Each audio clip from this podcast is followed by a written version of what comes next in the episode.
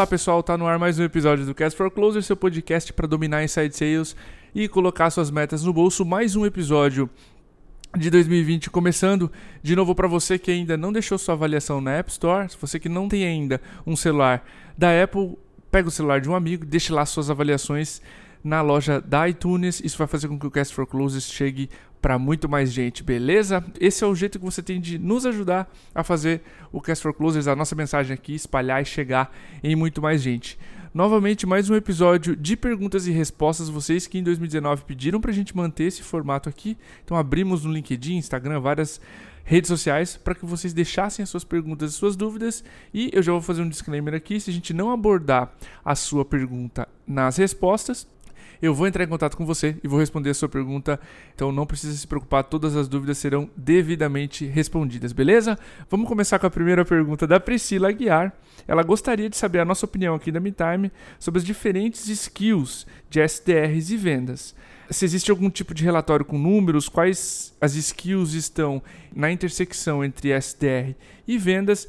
E nada mais justo, Priscila, para a gente responder essa pergunta do que trazer alguém que já esteve em ambas as posições. Eu estou falando da Mariane, a nossa vendedora aqui da MeTime. Ela vai fazer parte desse podcast, vai responder sua pergunta, Priscila, e aí depois eu sigo com o restante, beleza?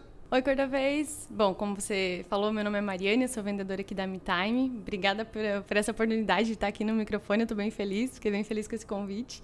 Oi, Priscila. Vou tentar responder um pouquinho aí da, da tua dúvida, vamos ver se eu vou conseguir atender as tuas expectativas. Então, falando um pouquinho, acho que o primeiro ponto que a gente tem que pensar é primeiro na questão individual. Antes até de números, é entender o que, que aquela pessoa quer. Se aquele SDR realmente ele quer ir para vendas, é, ou se ele está bem ali, se ele quer seguir naquela carreira de pré-vendas, talvez ser um líder, ou se ele está confortável ali como pré-vendedor. Então, tem que entender isso, o que, que ele quer. E, claro, ele tem que estar tá batendo as metas, tem que estar tá fazendo as atividades deles em dia, ser uma referência aí para o time. E o que ele tem que estar preocupado também, principalmente, é de garantir que o dia a dia dele está sendo bem feito. Hoje em dia a gente está vendo muita gente se perder, querendo fazer social selling, redes sociais, e está esquecendo de fazer o básico ali, que é a ligação, o e-mail, e está indo atrás daquele lead para vender aquela reunião, trazer aquela oportunidade para a empresa.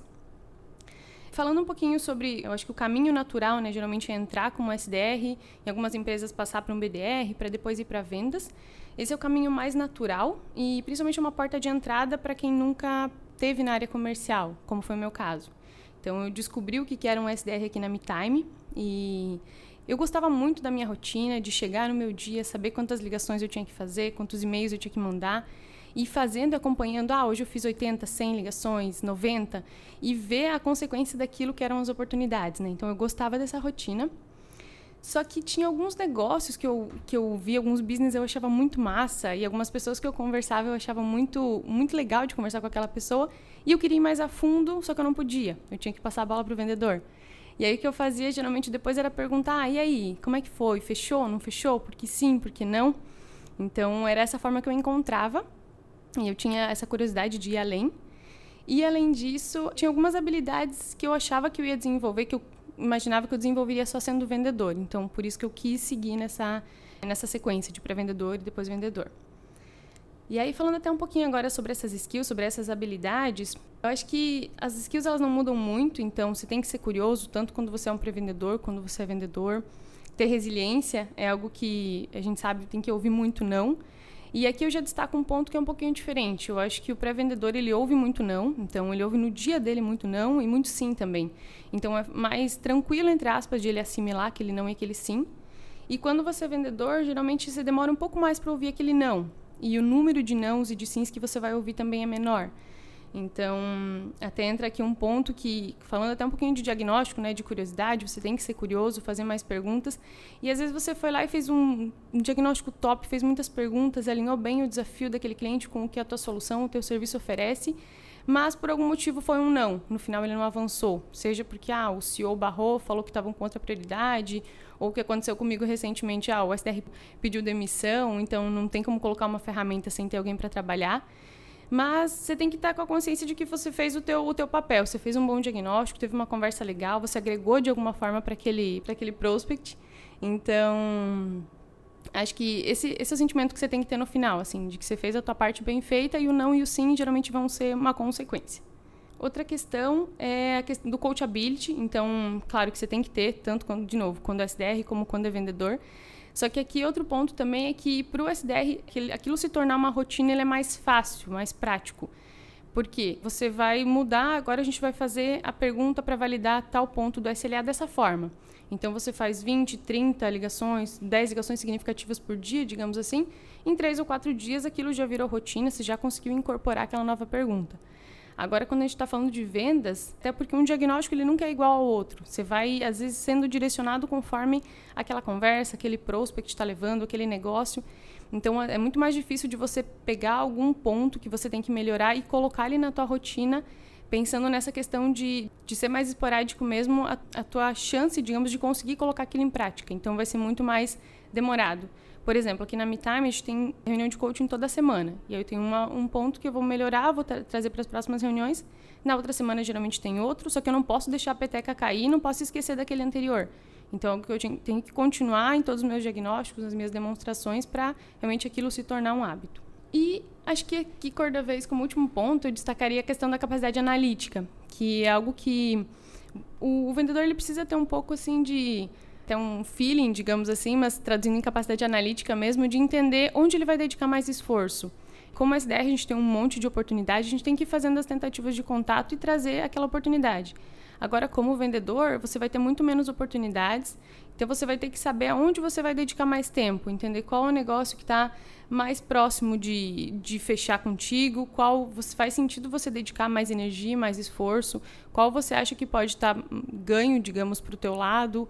Enfim, acho que tem essa capacidade assim de entender critérios de decisão, claro que você vai colocar isso na mesa, né? Vai ser uma pergunta, e entender onde você pode atacar, como você vai atacar esses pontos. Acho que é isso.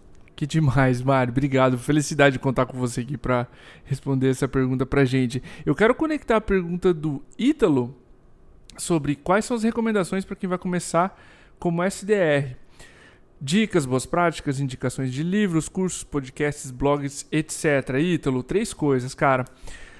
Um livro que eu gostaria de recomendar, The Sales Development Playbook. Esse livro é escrito pela Trish Bertuzzi, também convidada aqui do Cast for Closers, vai te dar uma ótima visão sobre prospecção. Recomendo demais. Leia The Sales Development Playbook. O podcast The Sales Follow-up do pessoal da Rive, Arthur Vinícius, eles estão fazendo um ótimo trabalho aqui. Eles também têm entrevistas em português. É, a dinâmica é diferente da nossa aqui do Cast for Close, mas a gente precisa fazer esse link porque é, é muito interessante. Eles estão fazendo um ótimo trabalho também com esse podcast, tá? Então fica a nossa recomendação, esse plug aí pra gente divulgar o trabalho deles também. Influenciador, Stelly Eft. Eu estava ouvindo hoje cedo um podcast do Stelly também. Esse é um cara que veio ao Cast for Closers, episódio número 64. Se você procurar uma aula sobre sales prospecting, sobre prospecção, além da didática incrível que o Stelly tem, ele publica muito no YouTube, muitos dos vídeos dele no YouTube acabam virando podcasts, entrevistas, enfim. É um cara sensacional para você seguir e tem uma dinâmica fantástica. Ele consegue ensinar prospecção como ninguém. E eu admiro demais o trabalho dele. Fica aí o nosso, a nossa recomendação também, então, de livros, podcasts e desse influenciador Stelieft para que você siga. A próxima pergunta é do Marcos Vinícius e o Marcos comentou que está estruturando um processo de inside sales numa empresa tradicional que tem uma venda complexa dentro de um mercado tradicional também. Ele gostaria de saber a nossa opinião sobre como acelerar ciclos de venda desse tipo com tickets mais altos e serviços complexos. Marcos, eu falei desse ponto nos episódios 103 e 104, que são as perguntas e respostas. E a melhor maneira que eu acho que a gente pode pensar num ciclo de vendas em acelerá-lo é pensar simples com a cabeça do cliente. Deixa eu dar alguns exemplos aqui. A gente chama a nossa venda de venda complexa e se dá a desculpa, digamos, para o nosso processo ter oito etapas. E é muita coisa. Na cabeça do cliente é mais simples do que isso. Se ele ou ela passa por descobrir uma necessidade, conectá-la à sua solução ou não, e aí negociar um preço, eu tenho três etapas e posso trabalhar com elas de forma muito mais simplificada. Deixa eu dar mais um exemplo para você aqui, ó. A melhor analogia aqui para esse cenário, Marcos, é a seguinte: deixa eu te dar um exemplo. Se o próximo passo não está claro para o teu cliente, na cabeça dele ou dela, ele ou ela vai fazer o seguinte: o que todo ser humano faz, vai postergar. E aí vai sumir, vai parar de responder seus e-mails e vai ficar aquela sensação de frustração. Então você tem que quebrar a venda em etapas na cabeça dele. E mais do que isso, estabelecer esses próximos passos cada vez que você se encontrar com esse cliente. A gente chama disso de upfront contract ou um contrato de adiantamento. É como se eu chegasse na reunião com você e dissesse: Marcos, eu separei esses 45 minutos aqui para gente falar um pouco sobre aqueles problemas que tu me relatou na tua prospecção e como a MeTime pode te ajudar a agendar mais reuniões. Eu espero dessa reunião aqui duas saídas, basicamente, cara, que a gente tenha um, acordo de que sim, a gente pode te ajudar, e aí eu vou documentar uma proposta formal para ti com o teu aceite, ou não, a gente não tem potencial de parceria, e aí a gente segue amigos, tá tudo bem por nós, beleza? Beleza, esse está estabelecido o próximo contato, o teu cliente sabe que vai poder dizer não ao final da reunião e que o próximo passo é ou uma proposta ou tchau. Então ele não vai ter a necessidade de sumir e parar de te responder, teu ciclo de vendas não vai mais se alongar. Buscar pelo não, Marcos, é uma ótima forma de você acelerar esse ciclo de vendas. Buscar o não é priorizar leads que vão dizer sim. Então você consegue, assim como a Mari falou, dedicar mais tempo aos leads que importam. E quando você faz as perguntas difíceis, o não vem. E aí o ciclo de vendas fica mais ágil, porque o seu cliente não precisa fugir, sumir e te deixar 60 dias, 90 dias esperando, tá? Ou muito mais do que isso. Então, eu, Sr. Prospect, empresas mais ou menos do seu tamanho investem em torno de 60 mil ano com a MeTime. Vocês estão prontos para investir esse montante caso a gente prossiga? Essa é uma pergunta difícil, barra muita gente. Mas você está buscando pelo não, você está ativamente educando barra fazendo as perguntas difíceis para o seu cliente e dando a oportunidade de dizer não, talvez não é a hora ainda. E descobrindo esse não muito cedo, ok? Então eu preciso estabelecer os próximos passos na cabeça do cliente para que a venda fique mais simples, para que o meu cliente não precisa não precise fugir e prorrogar a venda por muito mais tempo e sim fazer os follow-ups conforme eles são estabelecidos. E aqui eu quero conectar a pergunta da Catarina, que é o que é um bom follow-up após uma reunião de vendas. Catarina, o mesmo que eu disse para o Marco, você precisa estabelecer os próximos passos com o cliente e cumpri-los. Se eu combinei contigo de que o próximo passo é quinta-feira às nove, a gente senta e eu conecto a minha solução ou eu conecto a sua, o seu problema de agendar mais reuniões com o que a MeTime pode oferecer e aí a gente decide se vai adiante ou não, é quinta-feira às nove. Eu não preciso te dar um oi no WhatsApp na terça, mandar um post para você no LinkedIn na quarta. Não, é, isso é diferente, claro, de um lembrete na quinta-feira, no começo do dia, dizendo: olha, Sr. Prospect, a gente tem uma reunião hoje às nove, estou ligando só para confirmar, enfim. Isso é uma boa prática, tá? Para diminuir no-show, especialmente. Eu estou falando daqueles follow-ups que a gente, por não ter estabelecido um próximo passo com o cliente, termina a ligação com vai conversando ou vamos conversando. E aí eu fico encabulado de fazer o próximo passo porque eu não sei quando eu combinei com ele ou com ela. E aí eu fico com vergonha de ficar cobrando. E aí o cliente, como não sabe, tá perdido, o que, que ele faz? A pergunta é respondida agora há pouco pro Marcos. Ele posterga. Some, para de responder. Então, esse é um bom follow-up, o que você combinou. Então, não deixa de combinar os próximos passos seu prospect para que esse follow-up seja efetivo, você não tenha pessoas sumindo no teu processo comercial. Beleza? Outra pergunta bem popular foi a do Danilo. CRM adaptado a processos ou processos adaptados ao CRM? Danilo, eu vou te convidar para ouvir o, podcast, o primeiro podcast desse ano, o episódio 110 com o Felipe Malgero, onde a gente discutiu a implementação de ferramentas de vendas, tá? Esse episódio a gente discutiu muito mais a fundo esse assunto e do que eu vou entrar agora na, na tua pergunta. Então fica aí o convite para tu aprofundar esse assunto, porque tem várias nuances aqui. Via de regra, primeiro o processo, depois a tecnologia. Tu não vai implantar uma tecnologia num processo que não está funcionando, porque tu vai ter duas saídas. A mesma coisa que não está funcionando com mais dinheiro investido, ou seja, mais frustração do time, etc. Você vai fazer os seus vendedores passarem por uma mudança de CRM continuando num processo que não funciona.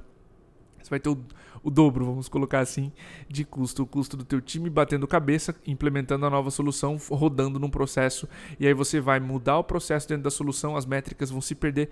É um, é um ciclo vicioso. Então, encare as dificuldades do teu processo comercial antes e aí depois implemente a ferramenta. Nesse episódio, Felipe deu algumas exceções onde começar com um processo sugerido de repente pela ferramenta pode ser o mais claro, mas é legal entrar no episódio e entender as nuances e como o Felipe explica cada uma dessas exceções, tá? Mas via de regra, conserte o processo, depois vá para o CRM.